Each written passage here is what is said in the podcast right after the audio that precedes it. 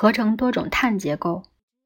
无论真相如何，一直到1953年才有可靠证据显示，真的有人做到了。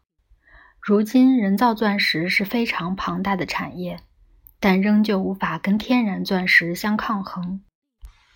原因有几点：首先是虽然相关的技术已经非常精进，使得小枚人造钻石价格远低于开采得到的天然钻石，但这些钻石。往往不够透明且有瑕疵，因为加速制造的过程会产生缺陷，使得钻石染到颜色。事实上，这些钻石几乎都用在采矿业，装配在钻探和切割工具上，不是为了美观，而是为了工具能够切开花岗岩和其他坚硬的石块。其次，钻石的价值主要来自它的纯正。求婚钻戒虽然跟人造钻石构造相同，却是在地底深处酝酿几十亿年形成的。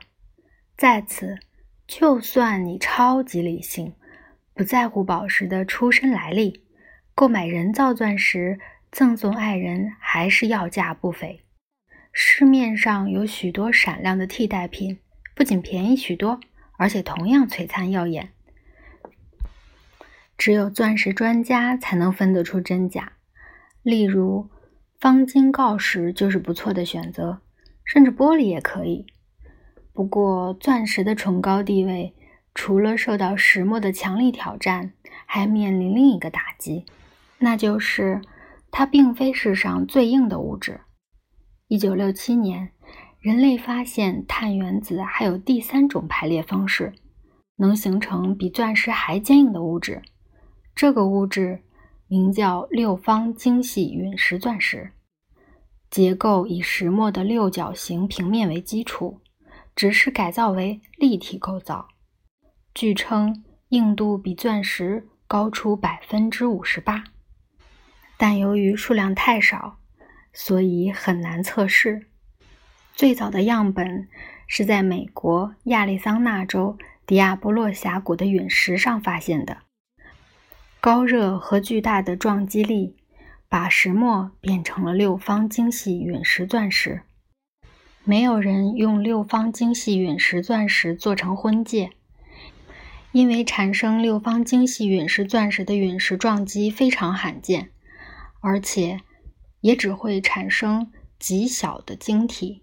但发现碳的第三种排列方式还是不免引来好奇。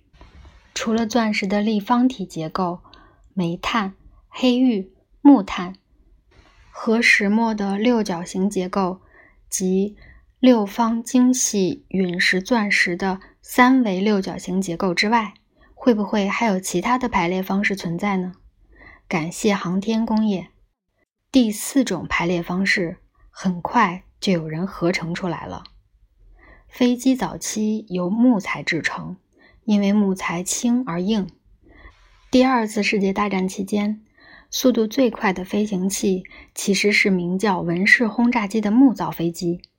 然而，使用木材制作飞机骨架问题不少，因为很难做出无缺陷结构。因此，当工程师想做出更大的飞行器时，便转而采用一种名叫铝的轻金属，但铝还是不够轻。所以，许多工程师绞尽脑汁，希望找出比铝更轻、更坚固的材料。这种材料似乎不存在。于是，1963年，英国皇家航空研究院的工程师决定自己来发明。